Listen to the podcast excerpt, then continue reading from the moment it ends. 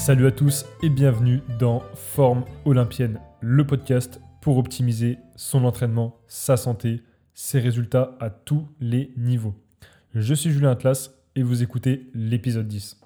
Et dans cet épisode, on va aborder trois sujets.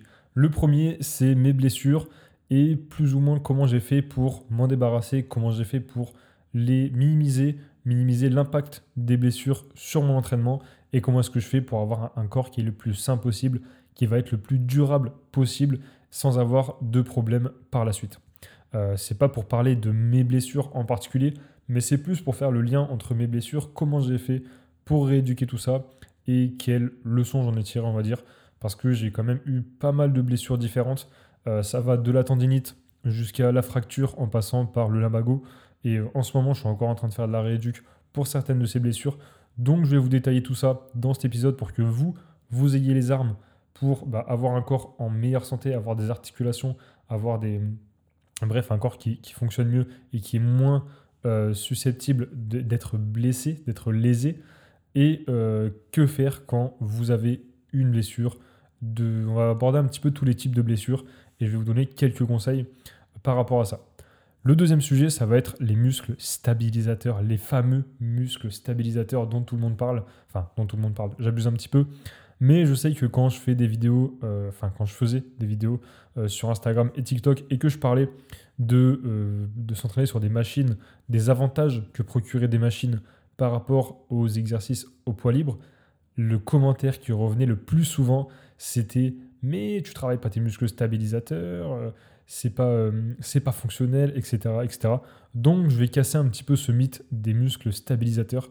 Je vais vous expliquer pourquoi c'est une fausse croyance et, euh, et pourquoi ces personnes-là ont tort.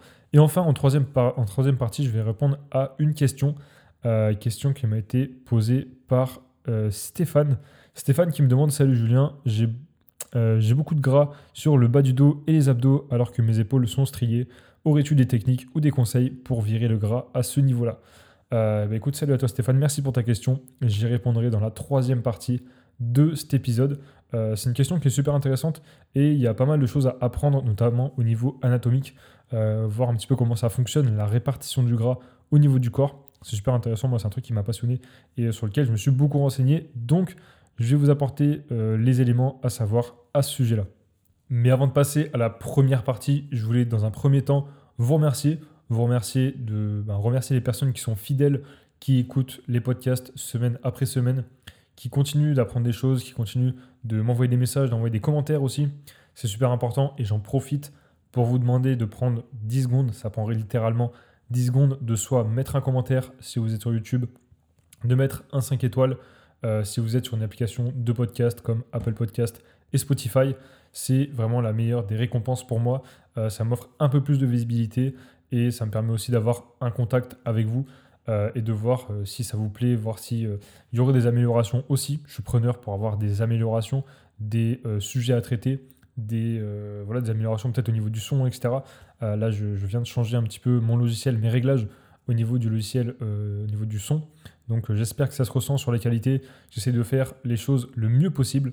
J'essaie d'optimiser le podcast. Et euh, j'espère que ça vous plaît. On rentre tout de suite dans le vif du sujet. Merci de prendre ces quelques secondes, ces quelques, ces quelques dizaines de secondes pour mettre un 5 étoiles, pour mettre un commentaire. Ça me serait très utile.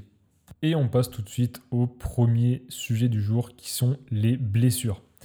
Alors les blessures, qu'on soit qu'on fasse de la musculation ou n'importe quel autre sport ou juste qu'on veuille vieillir en bonne santé, parce que plus on se blesse, plus on aura euh, de chances d'avoir des répercussions, d'avoir des douleurs, d'avoir des euh, manques de mobilité aussi euh, lorsqu'on vieillit, tout simplement.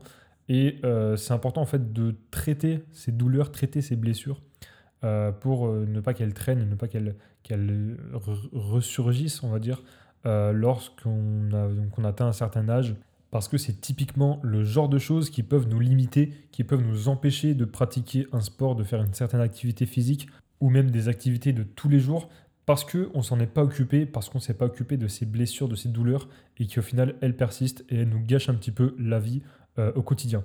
Donc, euh, pour en revenir à mes blessures, Alors j'en ai eu pas mal, euh, ça va de la tendinite jusqu'à la fracture, en passant par le lumbago et certains problèmes de stabilité au niveau du genou.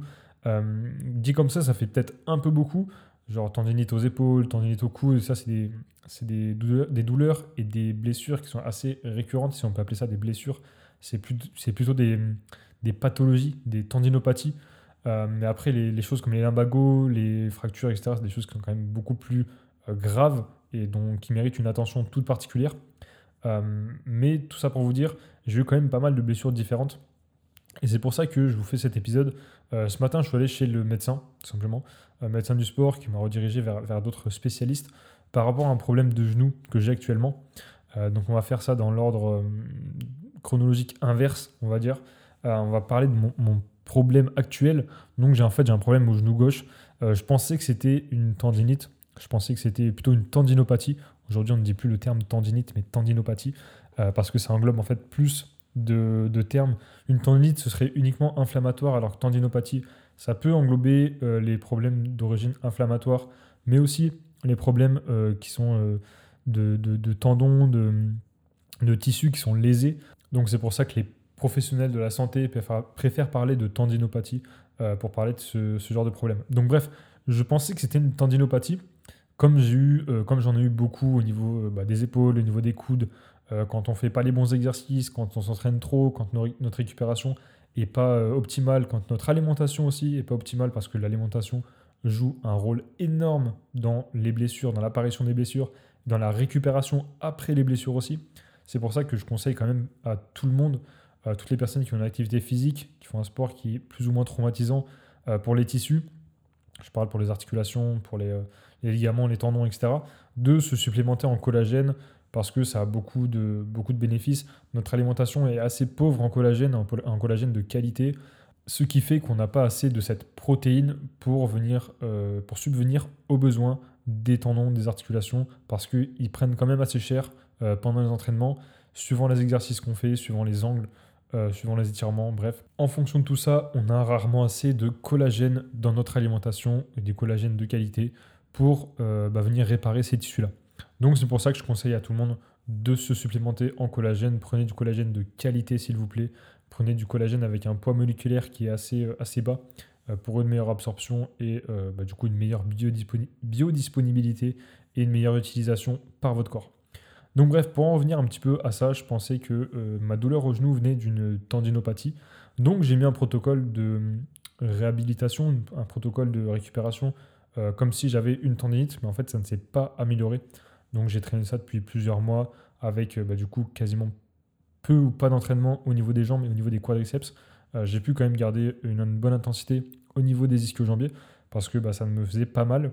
Mais finalement, ce protocole n'a pas été bénéfique. Alors, c'est des choses que j'ai mis en place quand j'ai eu des tendinites au, au coude, quand j'ai eu des tendinites aux épaules, etc., qui a très bien marché, qui est très efficace, qui consiste tout simplement en fait à baisser l'intensité, baisser un petit peu le volume d'entraînement pour revenir à des seuils d'entraînement qui sont tolérables par nos tissus. Parce que quand on a des tendinopathies, quand on a des problèmes à ce niveau-là, euh, c'est souvent parce qu'on on met trop de contraintes sur nos tissus et qu'ils ne peuvent pas supporter la contrainte et euh, ils envoient des signaux, des, signaux de douleur en fait tout simplement, et qui vont venir nous limiter pendant nos entraînements. Donc la stratégie, c'est juste de revenir à un volume et une intensité qui est plus basse pour voir qu'est-ce qui est tolérable par ces tissus et remonter petit à petit euh, l'intensité euh, et faire en fait euh, et réhabituer nos tissus à une intensité, à des contraintes, à des charges, etc. Donc bref, j'ai mis en place ce protocole, ça n'a pas marché, j'ai toujours mal, j'ai presque plus mal qu'avant et donc j'ai consulté tout simplement parce que là où je veux en venir, c'est que il faut arrêter de cacher ses blessures, de dire ok, bon là j'ai un peu mal, mais la semaine prochaine ça ira mieux, ou demain ça ira mieux. Mais en fait, si la semaine prochaine ça va pas mieux, si le lendemain ça ne va pas mieux, bah c'est peut-être qu'il y a un problème. Si vous traînez une douleur quelques jours, quelques semaines, c'est là qu'il faut quand même penser à consulter parce que bah, on n'est pas des spécialistes, on n'est pas des, tous des médecins. Moi-même, même si j'ai déjà mis en place des choses, même si je commence à comprendre comment fonctionnent certaines blessures, certaines pathologies. Je suis absolument pas médecin, je suis absolument pas kiné, je suis absolument pas, euh, j'ai pas, j'ai pas du tout les qualifications pour diagnostiquer ce genre de choses. C'est pour ça que je suis allé voir un spécialiste. Et malheureusement, c'est un petit peu le point noir de, notre système en France, c'est que vu que c'est gratuit, vu qu'on ne paye pas, vu qu'on a la sécurité sociale, en fait, tout simplement, on se contente du minimum et quand on nous dit bon bah c'est pas grave ça va passer on se dit bon bah ok il a certainement raison et ça va passer sauf que souvent enfin souvent dans certains cas, c'est pas comme ça que ça se passe. Et euh, en fait, on est juste euh, renvoyé comme ça en nous disant bon bah arrête de faire tel exercice si t'as mal. Mais en fait, ça règle pas le problème. Euh, si j'ai mal en faisant des squats et qu'on me dit de plus faire de squats, on règle pas le problème. On règle la conséquence du problème. Mais dans, un objectif en fait d'être en bonne santé, dans un objectif d'être le plus bah, le plus sain possible au niveau de notre corps et au niveau de bah, à tous les niveaux c'est pas cohérent de faire ça et de juste euh, mettre un peu la poussière sous le tapis et dire ok on verra plus tard. Euh, donc si euh, l'avis d'un spécialiste ne vous convient pas ou si vous voyez que ça ne règle pas le problème, si vous voyez qu'on cherche juste à masquer les problèmes, qu'on vous donne des antidouleurs par exemple, etc., ce n'est pas le problème, ce n'est pas la, solution. Fuyez ce genre de spécialiste et dirigez-vous vers d'autres spécialistes. je fais un lien avec une autre blessure, donc je me suis fracturé la cheville il y a, deux ans donc euh, fracture du, du, péroné, euh, assez basse au niveau de la malléole, donc beaucoup, beaucoup de problèmes au niveau de la cheville. Et euh, moi, quand j'arrivais et en consultation et que j'allais voir les kinés pour, bah, pour récupérer, pour avoir, faire, faire ma rééducation, quoi, tout simplement, je leur disais, je veux récupérer le maximum de mobilité possible et je veux me réentraîner comme avant. Sauf que au bout de, je sais pas, 5, 6, 10 séances, on me disait, bon, bah, c'est bon, tu marches, tu, peux, tu peux rentrer chez toi. Tu peux, enfin, on se reverra, on se reverra plus. Tu me rappelles que s'il y a un problème. Mais le problème, c'est que moi, je, je, je, veux pas en fait juste marcher. Je veux reprendre le sport comme je le faisais avant, avec les mêmes performances, avec la même mobilité, sans douleur. Et euh, c'est, les protocoles de, de rééducation que j'ai eu étaient très légers, étaient selon moi clairement insuffisants. C'est pour ça que je me suis formé. C'est pour ça que j'ai arrêté d'aller voir les spécialistes. J'en ai fait, franchement, j'ai dû faire 5, 4, 5 kinés faciles et peut-être 2-3 ostéos pour qu'on ne règle pas mon problème. Donc euh, je trouve ça assez déplorable et assez dommage. Euh, c'est le retour que j'ai de pas mal de personnes en France. Euh, parce que bah, du coup, le système de la sécurité sociale, etc., fait que les, les, praticiens sont assez peu rémunérés soit ils font pas des diagnostics de qualité, soit ils ne traitent pas les patients avec euh, autant de, soins qu'ils devraient pour avoir une bonne réhabilitation, pour avoir une bonne rééducation et vraiment traiter les problèmes, ou alors euh, ils en profitent, enfin ils, n'en en profitent pas, mais ils prennent plusieurs patients à la fois pour justement euh, bah, bah, être payés suffisamment en fait pour vivre. Donc on peut pas vraiment leur en vouloir. C'est un petit peu le système qui, a pas mal de défauts et qui est selon moi à changer. Mais bref, la morale de cette histoire, c'est aller voir des spécialistes, aller voir des personnes qui sont compétentes dans leur domaine. Si leurs avis ne sont pas suffisants, si vous pensez que ce n'est pas la solution, allez voir d'autres praticiens, allez voir d'autres spécialistes, faites-vous plusieurs avis. Et c'est comme ça que selon moi, vous allez arriver à régler certains problèmes qui persistent, qui perdurent, qui sont handicapants dans votre entraînement, etc.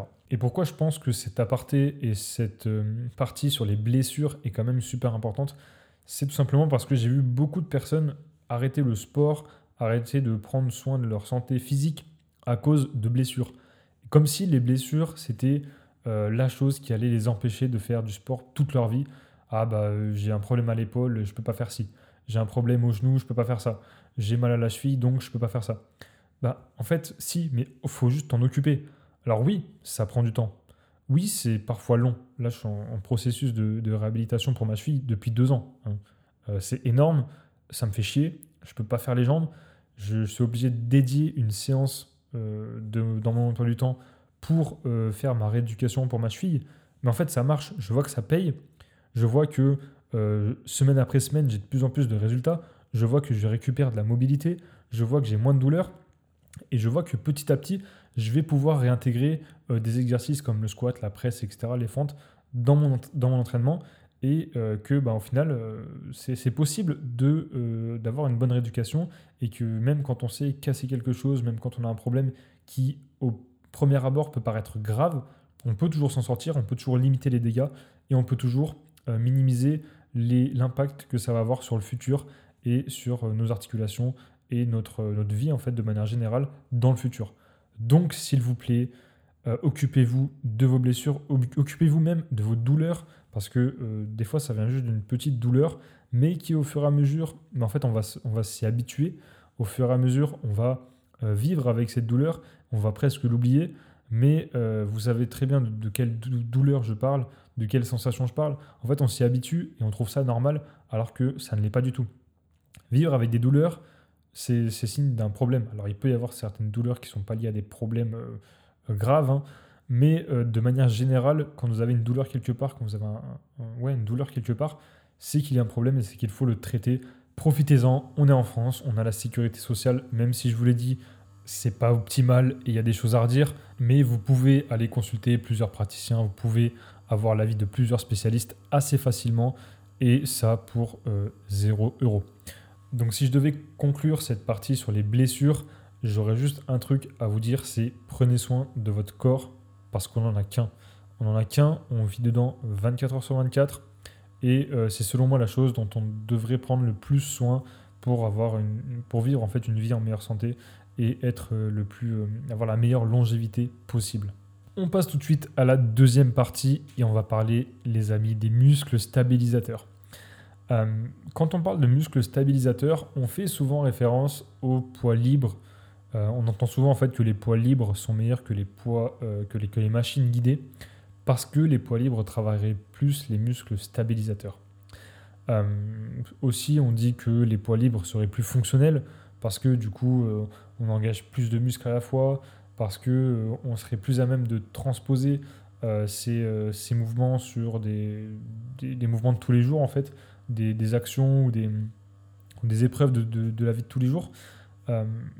donc, pour répondre à cette question et pour voir un petit peu plus en détail si c'est cohérent ou non, faut d'abord qu'en fait, qu'on se penche sur la définition de muscles stabilisateurs. Et quand on va sur les différents sites, quand on va sur Internet, et qu'on cherche la définition de muscle stabilisateur, on trouve, je cite, tous les muscles qui peuvent jouer un rôle de stabilisateur dans un mouvement ou une position donnée. Tous les muscles qui peuvent jouer un rôle stabilisateur dans un mouvement ou une position donnée. Qu'est-ce que ça veut dire? En fait, ça veut tout simplement dire que tous les muscles sont des muscles stabilisateurs. Euh, souvent, quand euh, les gens parlent de muscles stabilisateurs, ils font un raccourci euh, il parle de muscles profonds. Mais il faut savoir que les épaules, les pecs, le dos sont des muscles stabilisateurs. Je vais vous prendre un exemple. Quand tu fais du développé couché, ton dos est un muscle stabilisateur. Quand tu fais du squat, tes épaules ou même tes trapèzes sont des muscles stabilisateurs. Tes biceps même sont des muscles stabilisateurs. Est-ce que pour autant, quand tu fais un développé couché, tu travailles ton dos? Non. Est-ce que quand tu fais des squats, tu travailles tes épaules ou tes biceps? Non. Euh, alors indirectement et euh, de manière euh, involontaire et en isométrie peut-être, mais c'est clairement pas ça qui va procurer de la fatigue ou une quelconque croissance musculaire en fait, ni, même une, prise de force. Donc en fait c'est assez, c'est assez utopique de se dire je vais faire des exercices libres pour travailler le plus de muscles possible et pour développer le plus de muscles possible, le plus de muscles différents possible. Euh, je vais faire un squat parce que ça va travailler mon gainage. Euh, alors, bon, si tu envie de travailler ton gainage, en fait, euh, fais du gainage. Parce que c'est pas en faisant des squats que tu vas améliorer ton gainage, que tu vas avoir une sangle abdominale qui va être plus forte, etc. Alors, peut-être que faire du squat lourd, ça va peut-être t'aider à stabiliser, etc. Mais moins que si tu faisais des exercices dédiés à la stabilisation de ton tronc, par exemple. au même titre que euh, tes épaules vont stabiliser ta barre ou tes haltères au développé couché, euh, tu, as, tu ferais mieux de faire des élévations latérales ou un développé militaire pour développer tes épaules en force et en, hypertrophie. Donc en fait, on voit, grâce à cette définition et en mettant un petit peu euh, en perspective tout ça, que c'est pas très intéressant, c'est pas très cohérent de venir dire qu'on travaille les muscles stabilisateurs. Parce que là, je suis sûr que sur les vidéos que j'ai publiées dans lesquels je parlais de machines, euh, comme quoi certaines machines étaient supérieures au euh, poids libre, et que les personnes me disaient euh, on travaille pas les muscles stabilisateurs. Oui, mais en fait, si je leur demandais quels sont les muscles stabilisateurs, ils seraient même pas capables de me répondre. Et dans l'inconscient, je pense, collectif, on pense que les muscles stabilisateurs sont les muscles profonds. On va dire, ouais, les muscles qui soutiennent le squelette, etc. Mais en fait, tous les muscles soutiennent le squelette et tous les muscles sont des muscles stabilisateurs. Alors oui, les muscles profonds sont peut-être plus ou moins engagés suivant les exercices qu'on fait, mais c'est pas le fait de les faire en libre ou euh, au guidé, sur une machine guidée, qui va plus ou moins engager les muscles profonds, parce que quoi qu'il en soit, ils sont activés. Si vous faites euh, une chest press à la place d'un développé couché, vos muscles profonds seront engagés de la même manière, quasiment à 90% je pense. Euh, les muscles stabilisateurs sont des muscles posturaux qui font que ben, tout, notre squelette se tient bien. Euh, pareil pour nos ligaments, c'est des, tissus profonds qui vont venir euh, soutenir les articulations, les maintenir dans leur cavité, etc. Euh, ça, ça se travaille bah, au même titre que. Enfin, ça se travaille sur des machines guidées au même titre que sur des machines, que sur des poids libres. Il n'y a pas vraiment de différence à ce niveau-là. Et les muscles profonds, ils ont plutôt un rôle de proprioception. Proprioception qui est le fait de repérer son corps dans l'espace sans qu'on ait besoin de voir ses membres en fait. Donc euh, ça au passage ça peut se travailler sans charge. Donc finalement c'est pas très cohérent et euh, les personnes qui me disent que on travaille plus les muscles profonds ou les muscles euh, d'autres muscles que les muscles stabilisateurs, bah c'est totalement faux et choisissez vos exercices en fonction de la stimulation, en fonction de la progression, en fonction des données qui sont plus logiques et, des, et aussi de ce que vous aimez. Hein. On, remet toujours en perspective par rapport à ce qu'on aime faire, par rapport à l'adhérence du programme. Encore une fois, c'est un élément super important. J'en ai déjà parlé beaucoup de fois.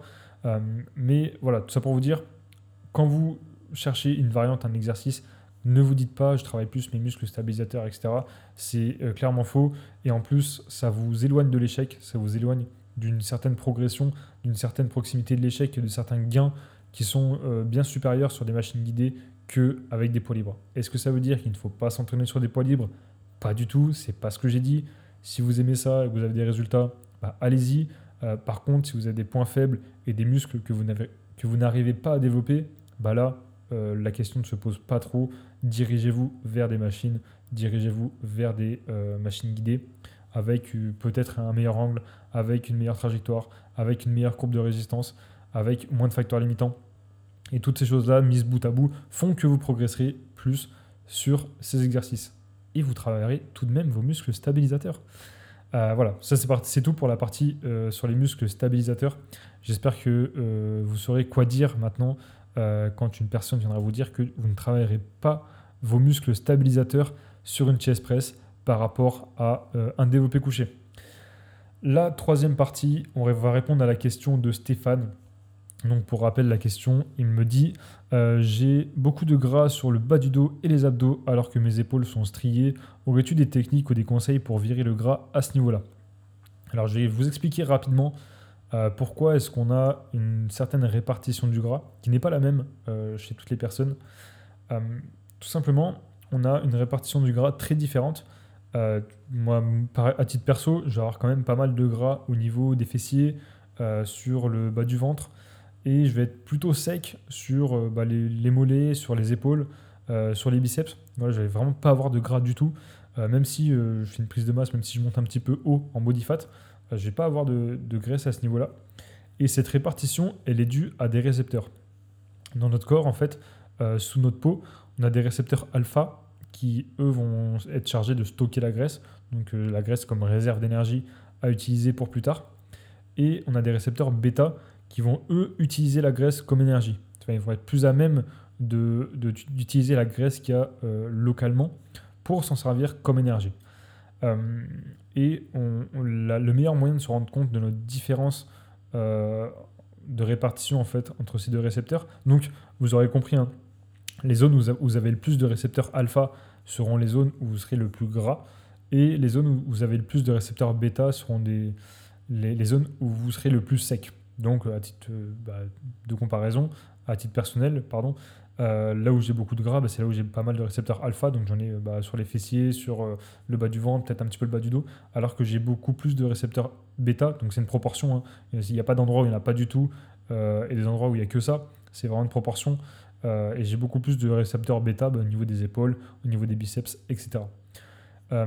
et là, on peut se rendre compte de cette différence, c'est si on compare un homme et une femme. parce que je vous apprends rien, les hommes et les femmes sont très différents, notamment au niveau anatomique, au niveau morphologique. Et les femmes, bah, par exemple, pour, pour protéger le bébé pendant la grossesse, elles vont avoir naturellement des prédispositions à stocker du gras au niveau du ventre. Donc cette couche de gras va servir à la fois d'isolant pour, pour le bébé, pour qu'il n'ait pas froid pendant la grossesse, et à la fois de, euh, de, comment dire, de protection, de, de, de, ouais, de matelas, ou de, ouais, comment, je sais pas comment on peut dire, mais euh, ça va servir de protection contre d'éventuels coups, d'éventuelles euh, agressions ou quoi que ce soit, parce que c'est un réflexe de survie, on est conditionné, on a encore les, les traces du passé et les traces de nos ancêtres d'il y a des milliers, des millions d'années même. Euh, donc cette répartition, elle est due à l'évolution. Et chez les femmes, elles ont beaucoup plus de, de graisse au niveau bah, du ventre que nous les hommes. Elles ont aussi pas mal de graisse au niveau euh, des fessiers. Donc ça, c'est lié à la répartition euh, des, des, récepteurs alpha et bêta. Pareil, au niveau des bras, les femmes ont tendance à stocker beaucoup plus de graisse au niveau des bras par rapport aux hommes. Après, il y a toujours des exceptions. Euh, les hommes, euh, bah, il y, a des mecs qui vont stocker peut-être plus de gras au niveau des, bras, même si c'est assez rare. Mais je sais que bah, par rapport aux mecs, euh, nous les mecs, on a quand même pas mal de, gras qui est stocké en bas du dos, peut-être au niveau du ventre, et moins sur la, chaîne épaule, haut de pec, etc. Même si encore une fois, il y a toujours des exceptions. et cette, réception, cette répartition, pardon, elle est aussi due à notre passé sportif. Euh, si vous avez eu l'habitude de courir énormément quand vous étiez jeune, quand vous étiez jeune, pardon, euh, je pense, admettons de vos 5 à vos 15 ans, bah, il y a assez peu de chances que vous ayez une grosse répartition euh, du gras sur les jambes, que vous ayez beaucoup de graisse sur les jambes. Ça, c'est dû à notre passé sportif. Et au même titre que vous aurez peut-être moins de graisse sur les jambes, vous aurez aussi peut-être plus de chances, plus d'aptitude pour développer des muscles à ce niveau-là. Voilà, c'est je ne saurais pas vraiment l'expliquer, il faudrait que je me renseigne à ce niveau-là. Mais je sais que le passé sportif a quand même une influence sur la capacité à prendre du muscle à certains endroits et la capacité à perdre du gras ou prendre du gras à certains endroits. Et vous comprenez que c'est assez compliqué à, changer. Comme tout ce qui est génétique, comme les insertions musculaires, comme euh, les points faibles, les points forts, c'est des choses qui sont assez compliquées à, changer. Et quand on parle de niveau de sèche, eh ben, on parle forcément du fameux dilemme de la sèche. Euh, le dilemme de la sèche, c'est à quel point j'accepte de perdre de la masse musculaire, à quel point j'y laisse des plumes euh, dans ma sèche pour avoir un niveau de gras qui est assez bas, pour avoir une définition musculaire assez, assez bonne en fait.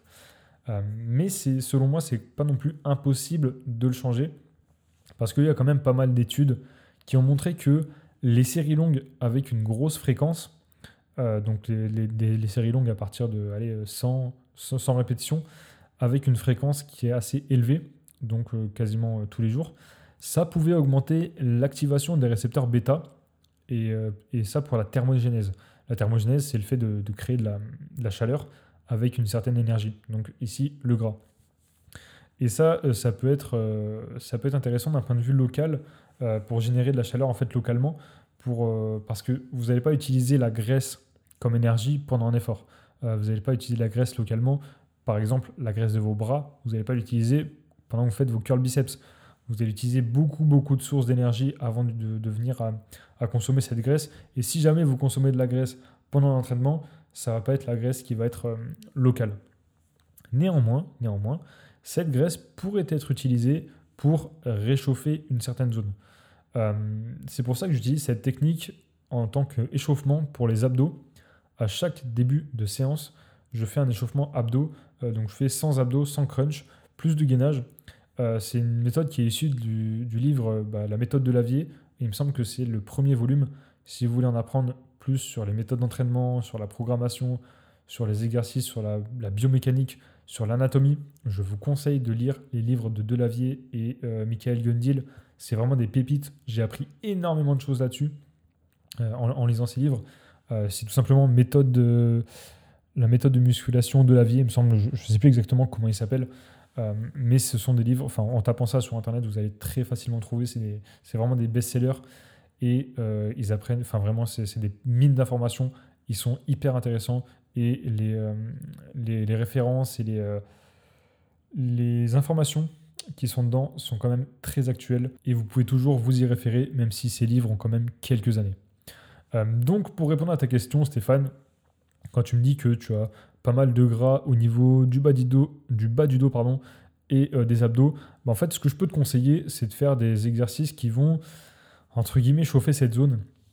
Donc, ça va être, euh, ça va être faire des crunchs, ça va être faire des extensions au banc à lombaire.